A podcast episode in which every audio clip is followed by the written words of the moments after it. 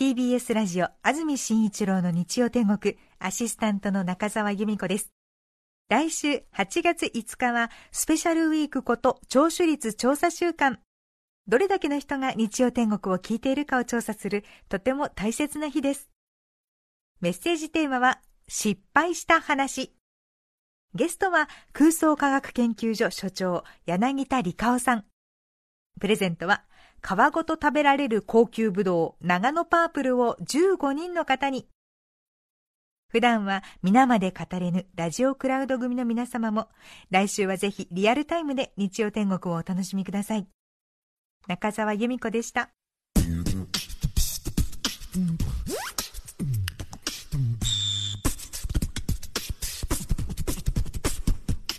TBS ラジオクラウド。皆さんこんにちは安住紳一郎の日曜天国アシスタントディレクターの亀山真帆です。日天のラジオクラウド今日は556回目です。日曜朝10時からの本放送と合わせてぜひお楽しみください。それでは7月29日放送分安住紳一郎の日曜天国今日は番組のオープニングをお聞きください。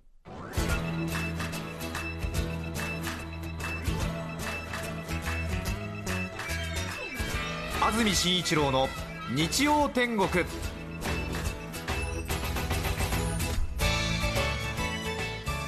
おはようございます。7月29日日曜日朝10時になりました。安住紳一郎です。おはようございます。中澤由美子です。皆さんはどんな日曜日の朝をお迎えでしょうか？台風12号のニュースを一晩中気にしていたという方が多いと思います台風12号は今日未明に三重県伊勢市に上陸しました。そして午前9時現在広島県福山市付近を時速35キロで西に進んでいます。今日午後6時には北九州市の付近にまで進むとみられています。午前1時ごろに三重県伊勢市付近に上陸した後三重県南伊勢町で1時間の降水量が91ミリを記録。奈良も雨が降ったようです。奈良県曽爾村で93.5ミリを記録しともに観測史上最多を更新しています。台風12号は現在西日本豪雨被害の被災地を通過。まだ情報はありませんが二次災害が懸念されています。何事もないことを祈りたいと思います。台風12号。本州を東から西へ進む逆走コースをとっていて天気図を見て驚かれた方がほとんどじゃないかなと思いますが私も気になって少し調べましたが1951年以降統計があるそうですが台風が上陸する大体年に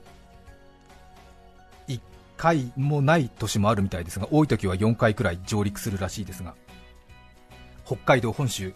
四国、九州の4島の海岸線に台風が到達すると上陸というようですけれども半島や小さい島ですと通過という分類になっているようですが1年に30個近く台風来ると思うんですがその中でも上陸するのは2つか3つということで1951年以降196個の台風が日本列島に上陸したそうで今回が197個目ということですが東海地方、中国地方、四国地方を東から西へ逆走するのは初めてのケースということのようですね。スーパーコンピューターも悲鳴を上げているという噂ですがなかなかこれまでの経験則では測れない。天気予報も結局は経験則の集大成ですからね。過去にこういうことがあったのでというその判例を重ね重ねて予報を出しているわけなので初めてのケースでということで小田原では海岸線の道路普段は風光明媚なところで私たちも一度お邪魔しましたけれども、ちょうどね本当に海沿いに国道が走ってたりしますのでパトカーが1台高波に飲まれてしまったというニュースが昨日ありましたが、その神奈川県小田原市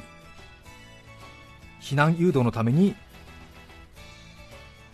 パトカーが出ていたということらしいんですけれども結局行方不明となっていた男性が無事の確認が取れたということで犠牲者は出ていないようですけれども。救急車が立ち往生したみたいですね、まあ、救急車ほか車両が立ち往生したのを助けに行ったパトカー。で1人を救助してパトカーの後部座席に乗っていたらそのパトカーが高波にさらわれたという。パトカーを波がさらっていくというねちょっとドキッとしたニュースでしたが犠牲者が出ていないということでほっとしていますが。あとはねちょっと交通違反の切符を取られた立場を思い出してみると後部座席っていうのは外側からロックされてるから中の人どうやって出たのかななんてそんな気持ちにもなりつつ、まあ、かけていなかったのかもしれませんけれど。本当にこれまでのね、ね、ちょっとねパトカーの後部座席に乗ってほっとしていたらそれごと持ってかれるというね現在は広島県福山市付近を時速35キロで西に進んでいるということです。それから逆走ということなので私も昨日の夜の番組で気象予報士の森さんから説明していただいて認識を新たにしましたけれど逆に進んでいるんでこれまでの台風の常識が裏目裏目になるというようなことがあるようで私たちはなんとなく九州の方から上がってきますと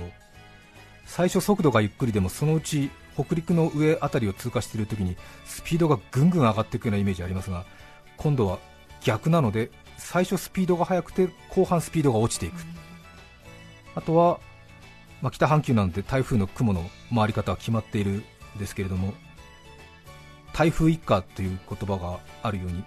台風が過ぎ去ると他の雲も一緒に掃除機のように持ってってくれるのでスコーンと台風が過ぎ去った後は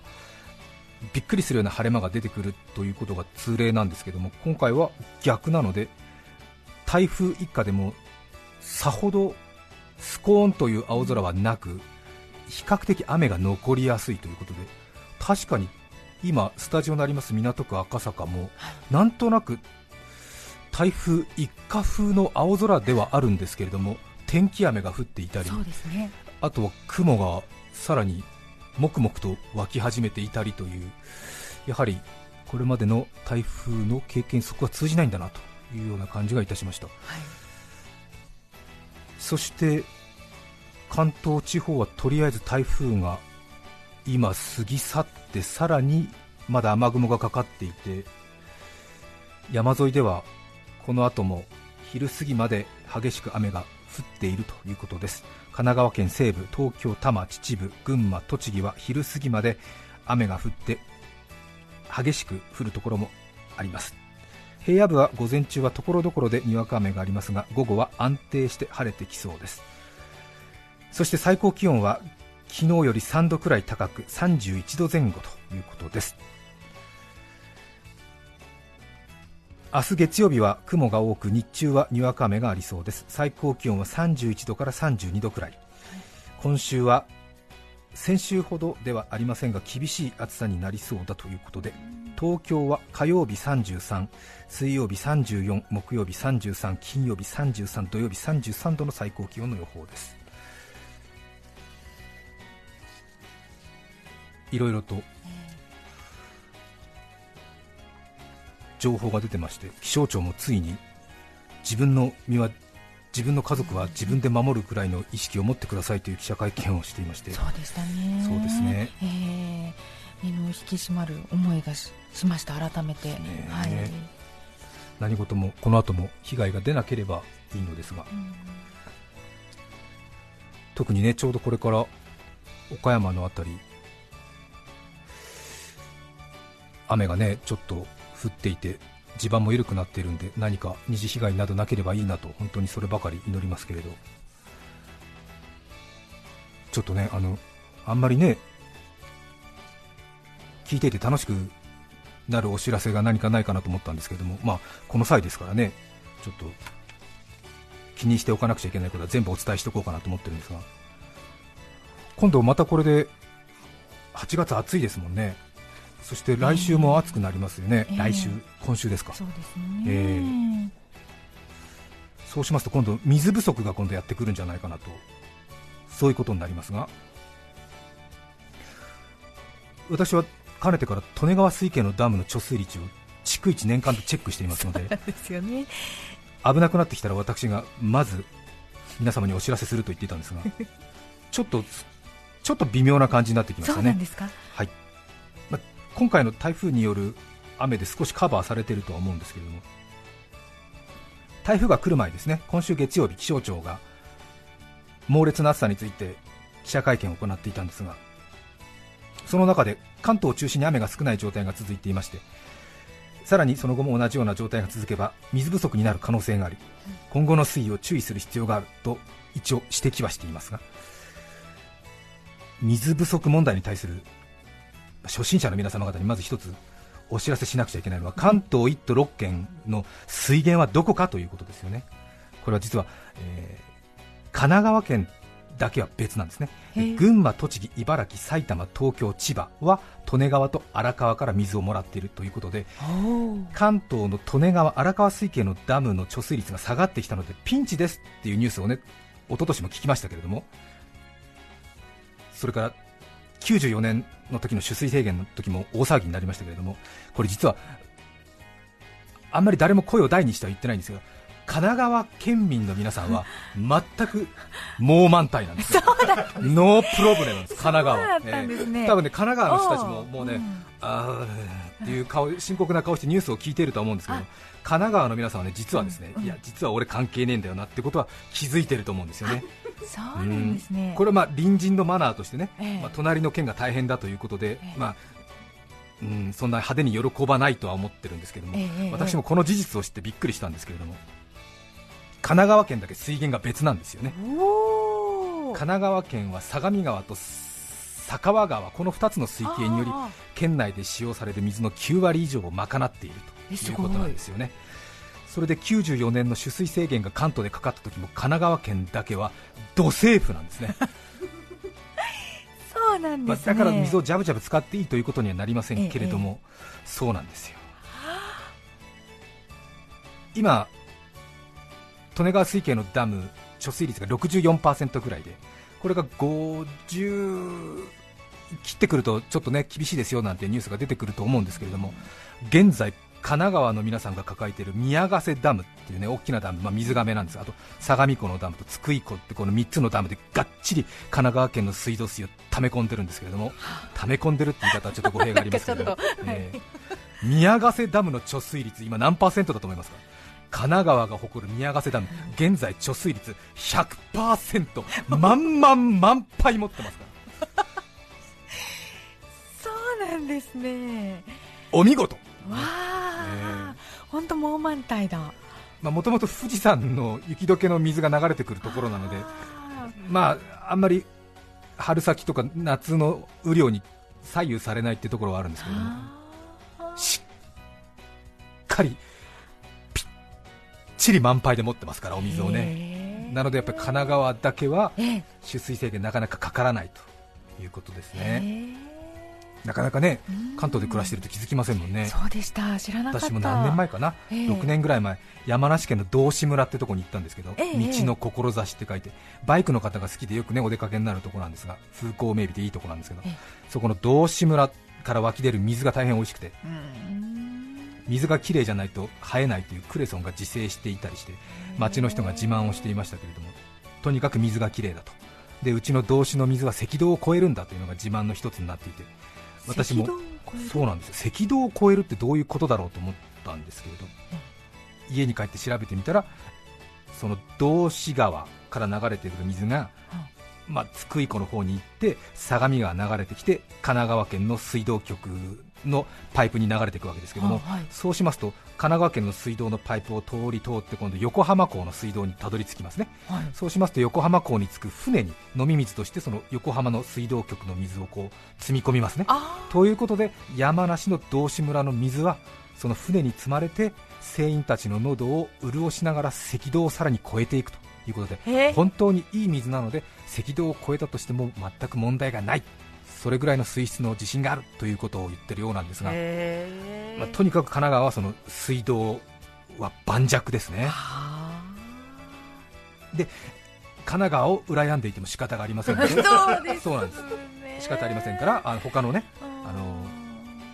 6県の皆さんはねはい。あの節水をするしかないんですよ。はい。で私などはもうちょっとね、うん。まあ、おかしなところ入ってますから神奈川とか横浜とか川崎でテレビの撮影をするときはうん。だいたいテレビで撮影をするときは撮影ベースという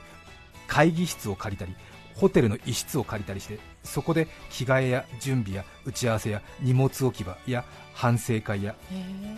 それからちょっとした時間の待ち合わせとかをするために大体は駅前にある大きなホテルのまあ会議室か客室を2部屋ぐらいお借りしてそこに荷物を置いて出発したりするんですけど、へえもうお気づきかと思いますけれども私大体家を出るとき必ずシャワーを浴びてあるいはお風呂に入ってから仕事に行くという独身貴族なんですけれどももうお気づきですよね。これはまさかの。これはこれはと思いますよね。なので早めに家を出てそのベースの客室のお風呂を使ってます。そして、えーシャワーを浴びてそして着替えをして仕事に臨む。うん。そして帰る時も当然そこの神奈川県の横浜のホテルですけれども 横浜のホテルの客室のお風呂を使い家に帰ります。それで家に着いて八木沢ダムの貯水率を見て俺の風呂では変わらんか。本当に利根川水系、荒川水系がピンチになってきた場合は、まあ、神奈川の、まあ、水道を極力、まあ、意識の高い人はお借りする？感じ、そういやですね。これは、ね、大事ですよ、大事ですね。だからもし蒲田でトイレ行きたいなと思ってもちょっと我慢してね。川崎まで行って川崎でジャーって流すとか、まあ、神奈川の人たちがこの放送を聞いてどう思ってるか分かりませんが。神奈川の水道は素晴らしいっていうのがまず第一義です。よね。第一義ですね。褒めてる。褒めてるという。へえそうか。本当に神奈川の水道は素晴らしい。ね大体ダムはあれですもんね。水がなくなってくるときだけねニュースになりますからね。宮ヶ瀬ダム100%ってこれもう嬉しいニュースだと思いますけど本ね当にいい話ですよ。あとは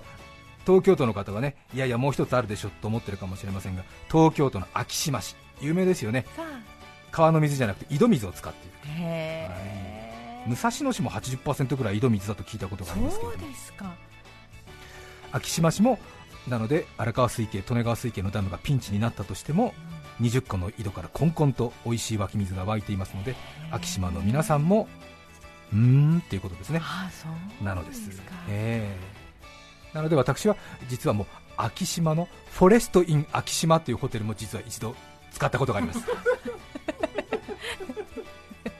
八王子か何かの撮影の時にね、ええ。どうしても撮影のベースは フォレスト・イン昭島がいいんじゃないかっていう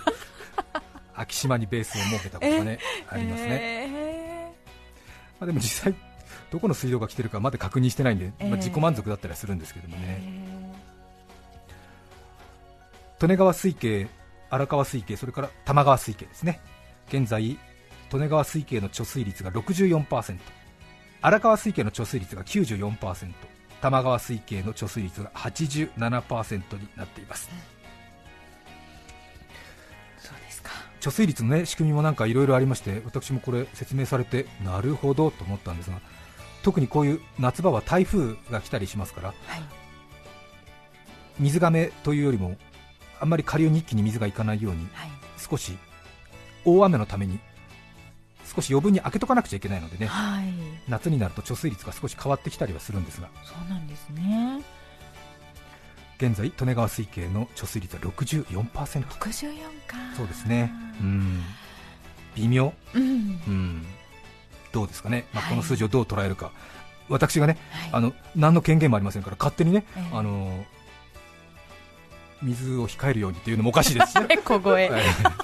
あとは水をジャブジャブ使っていいっていうのもあれ問題になりますからもうどうしたらいいかね、はい。何も言えないですよ、はい。あとは皆さん押して測って押し測ってほしいってだけですよね。数字だけですね、数字だけお伝えしておきますけどね。64%ね何も言えないね。そうですまた安住が余計な先導したみたいなことになりますからね。何も分かってないのにみたいな。専門外なのにみたいな。うん。ちょっとね、うん。まあでもこういう変わったおじさんは近所に一人必要ですよね。そうですそうです。本当にそうなんです、うん。そうですよね。時々会うのにちょうどいい。そうですそうですそうです、んねなかなか教えてくれないですよね。そうですよね。別に水不足でも何でもないのに貯水率をなんかね通り際に教えてくれるって人 なかなかいないですよ。通りがかりに。通りがかりにね。えそれ何なんですか？みたいな。いや皆さん結果を急ぎすぎる。ね。そう。えだから何？じゃないですよね。とりあえず事実だけ胸にしまっといて。っていうところありますよそれからもう一つですね和歌山のパンダにまた赤ちゃんが生まれそうだということですね。驚きますよね。先週の月曜日アドベンチャーワールドはメスのラーヒン17歳の食欲が急激に落ち妊娠の可能性が高まったと発表。日頃は20キロ食べる餌を4キロしか食べていない。好物のリンゴにも反応しない状態で妊娠の兆候と見ています。ということで妊娠が分かってじゃあ出産いつなんですかっていうとこれ早いんですよ。8月中旬にも生まれそうということですね。ジャイアントパンダはこれまでにも何回もお伝えしてきましたけれどももともとがふくよかだということがありまして妊娠したい妊娠していたとしても旗から見てわからない。しかもね赤ちゃんがものすごく小さいですから。人間のお母さんにしますと人間のお母さんがピンポン玉を産むぐらいの小さい赤ちゃんが生まれてきますのでもうほとんどお腹にねピンポン玉が入ってたとしても分かりませんので、そうです妊娠していたことが分かったということで8月中旬にも生まれる可能性だということですね。すぐですね。そして長らくお聞きの皆さんはお分かりだと思いますけども当然父親はこれは永明ということになりますね。永明は今年いくつになるんだろう。人間なら75歳相当なんですけどね。今年25歳ですか。これで元嫁の命名との間に6頭、今嫁のラーヒンとの間に新しく生まれるところで9頭になるのかな。なので8月中旬にもしパンダが生まれたとしたら永明はとんでもないオスということになるわけなんですけれども。世界的な記録だと思いますけどもねもう本当にびっくり。くといりうことですね。本当にすごいですね。何回もね、うん。あの永明のオスとしての突出した能力ということについてはね、お話ししてまいりましたけれども、夏休みで初めて聞いたという方もいらっしゃるかもしれませんので、もう一度簡単におさらいしておきますけれども、そうですねそうですね。ジャイアントパンダというのは後輩相手を人間並みに選ぶということですよね。人間並みっていうのがどういう表現なのか わからない方は近くの大人に聞いてほしいと思うんですけれどもね。個人差。個人差ありますけどもね、うん。まあ、そこが人間並みっていうことなんですけどまあとにかく繁殖が難しくてうん。そんな簡単にメスだと見たらすぐ飛びつくようなものではないんですよね。ものすごくカップリングが難しいと。しかも発情期は年に1回だけっていうことなのでもう本当に絶滅危惧種にしてどれだけ繁殖が難しいのかということがお分かりいただけると思うんですけれども。その永明がなんと自然交配で次から次へと子供を産むということで上野でシャンシャンが生まれましたけれども実は自然交配ではシャンシャンが初めて生まれた上野のパンダなんですよ。なので上野45年のパンダの歴史の中で自然交配で赤ちゃんが生まれたのは実はシャンシャンが初めてということなんですが永明はなんとこれまでうん。和歌山で15頭でそれから中国でも1頭産んでますからね。はものすごい量を成し遂げてるっていうことなんですね。でポイントは人間並みに後輩相手を選ぶということなんで相性が良ければ次から次へと生まれるということにもなるわけですね。私これラーヒンとの間に子供が最初の子供が生まれたあたりに番組で言ってるんですけどラーヒンとも多分ポッコポコ子供生まれるはずだって言ったら本当に当たりましたからね。すごい。でなんでこんなに生まれるかっていうとですねこの前の奥さんのメイメイっていうメスのことが長明あ訓読みしてますけど長明は大好きだったんですよそうねです。梅梅ちゃんが。そうなんですよね、はい。それで今の奥さんというのは実はメイメイの前の旦那の子供なんですよね。はい。なのでメイメイが大好きだった奥さんが亡くなって悲しいなと思ってたらはい。前の奥さんと似た雰囲気を持った若い女が実はいたって言って 檻に近づいてきたってことですよね。なのでもうなんかこれは幻想なのかってみたいな感じでもうねねまたね同じような感じの新婚生活やっちゃうんだろうなみたいなことなんですよね。ね。なのでまた次から次へと子供が生まれるとね。さらにメイメイの双子のお姉さんっていうのが実は中国にいたんですけども当然永明は興味ありますからそことも子供作ってますからね。は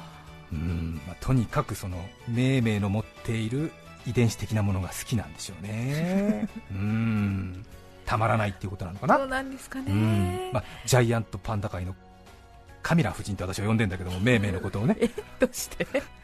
あのたまらないっていうこと そうなんだ。うん。惹かれて惹かれてどうしようもない。たまらないっていうことなんだと思う ぜひあの上野のパンダもいいですけど、和歌山の永明もね、そろそろお年なので、見に行かれてはいかがでしょうか。そうですよね。なんか白内障とかも始まるぐらいもうそうなんです。ねかなり今、動物界の中ででオスどのオスを見なくちゃいけないかと言われると、名古屋の東山動物園の西ローランドゴリラのシャバーニ。今ちょっと展示中止してますけどもね、ええ。皆さんご存知ですよね。イケメンの。イケメンの写真集が出たりしますけれども、ええ。とにかくその男としての表情がいいんですよね。高倉健さんみたいなアンニュイな感じで物思いにふけてですね、え。えー草の茎みたいなのをタバコみたいにして持ってますからねえうん。そうなんですそうなんです。そうなんですか、男は黙って札幌ビールみたいな感じでこういるわけですよね、へそう。で一方の和歌山アドベンチャーワールドにいる永明はあの渋いというよりもですねええ。なんかこう力みのない説得力みたいなのを持ってるわけですね。ちょっとちょっとね、うん？っていう感じなんだけれども、やっぱりなんか出てくるものがあるんですね、これはあのいい意味でですけども、あ。私の勝手な想像ですが、落合博満さんみたいな感じのその力みのない説得力を持ってるんですよね、そうなんです。あの高倉健さんみたいにこうビシッとこうしてるわけじゃないけれども、うん。いやこの人、やっぱりやることすごいだろうなっていう感じがもうひしひしと出てくる感じ、うん。あ。だからなんかこう言ってもドーンと構えてるわけじゃなくてなんかこうちょっとね比較的ラフな感じで構えてたりするんですよ、へーえ。え長椅子に座ってるような感じでねお客さんを迎えてくれました、決してあの声高に喋らないし。あそっか、えはあまあ。喋らないし、しょうがないと思う、まあ、しょうがないだけの選手で終わるってことかなみたいな。なんか分かったような。うんいやでもなんかそんな感じのそのそうですよね。ん。わかりますわかります。そう。そうですよね、まあの感じ。まあやる前から打たれそうな顔してるもんな、うん、まあしょうがないだけの選手、いや、みたいな感じのパンダですよ。感じのパンダ、ええ。はい、はい、はい、あ上野じゃなくて、ああ、どうもどうもみたいな、まあ見ててください、はい、どうもみたいな感じ。の、はい、はい、はい、じゃあゆっくりしててください、なんて。いや、本当に、はい、どうもっていう感じの英明、これはね、ちょっと哺乳類として見といた方がいいですよ。そうですね。本当にそうですね、うん、でもやるときやるんですか？うすごいんですから、もう。びっくりしますから、もうね、懐かしい、ロッテオリオンズのユニフォームを着させたいって思っちゃう。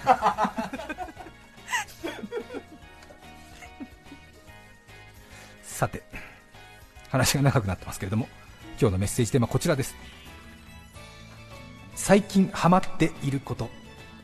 狭山市の藤子ママさん39歳女性の方ありがとうございます。ありがとうございます。最近ハマっていることはアサリの塩抜きを観察することですいやーわかるスーパーで買ったアサリはええ。塩水につけ砂を吐き出させるためしばらく置いておきますね。はい。我が家ではそれをじっくり観察するのがブームなのです。塩水につけてすぐはアサリたちも警戒モードで殻は固く閉じていますが落ち着くとだんだんロートという2本の管を出し活動を始めます。元気な貝は塩水の入った容器の外にまで水を飛ばすこともありええ。観察しているとテーブルの上がびしょびしょになることがありますが家族は「おお元気だすごいね」となぜか大盛り上がりです、そしてひとしきりアサリを観察し砂抜きショーも終わった後は命に感謝し味噌汁や酒蒸しにして美味しくいただきます。はい。甲斐さん美味しい命をありがとう。ありがとう、ね。そうですよね。楽しいですよね。そうですよね、はい。ちょっとね新聞紙などをかけておくと暗闇にするとねそうそうそう。ものすごく砂抜きが進んだりしますけども、新聞紙がびしょ濡れになります私も一人暮らしが長いもんですから近所のスーパーで美味しそうなアサリを380円ぐらいで買ってきまして、家の鍋で砂抜きをしていたところあまりにもそのアサリとの時間が長くなってしまって情が湧いて結局食べることができなかったということがありましたけど、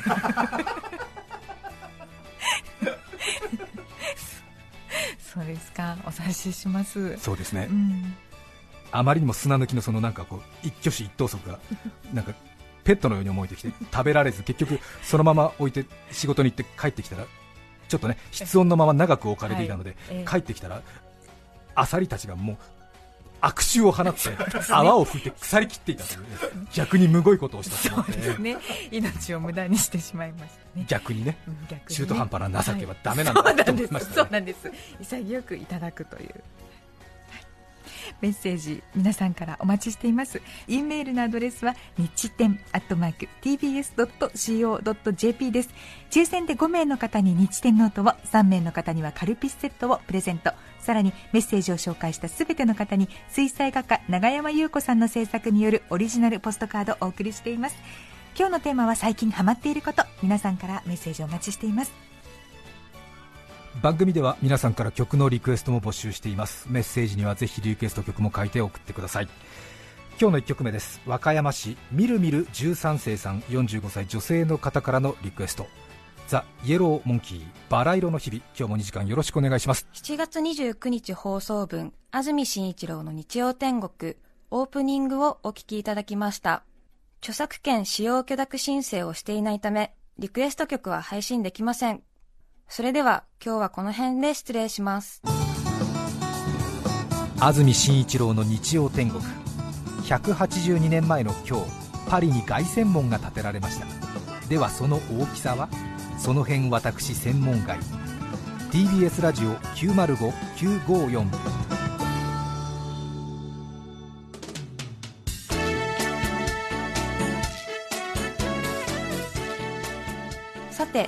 来週8月5日の安住紳一郎の日曜天国、メッセージテーマは、失敗した話。ゲストは空想科学研究所主任研究員、柳田理香夫さんです。それでは来週も日曜朝10時、TBS ラジオでお会いしましょう。さようなら。安住紳一郎の TBS ラジオクラウドこれはあくまで試供品皆まで語れぬラジオクラウドぜひ本放送を聞きなされ954905「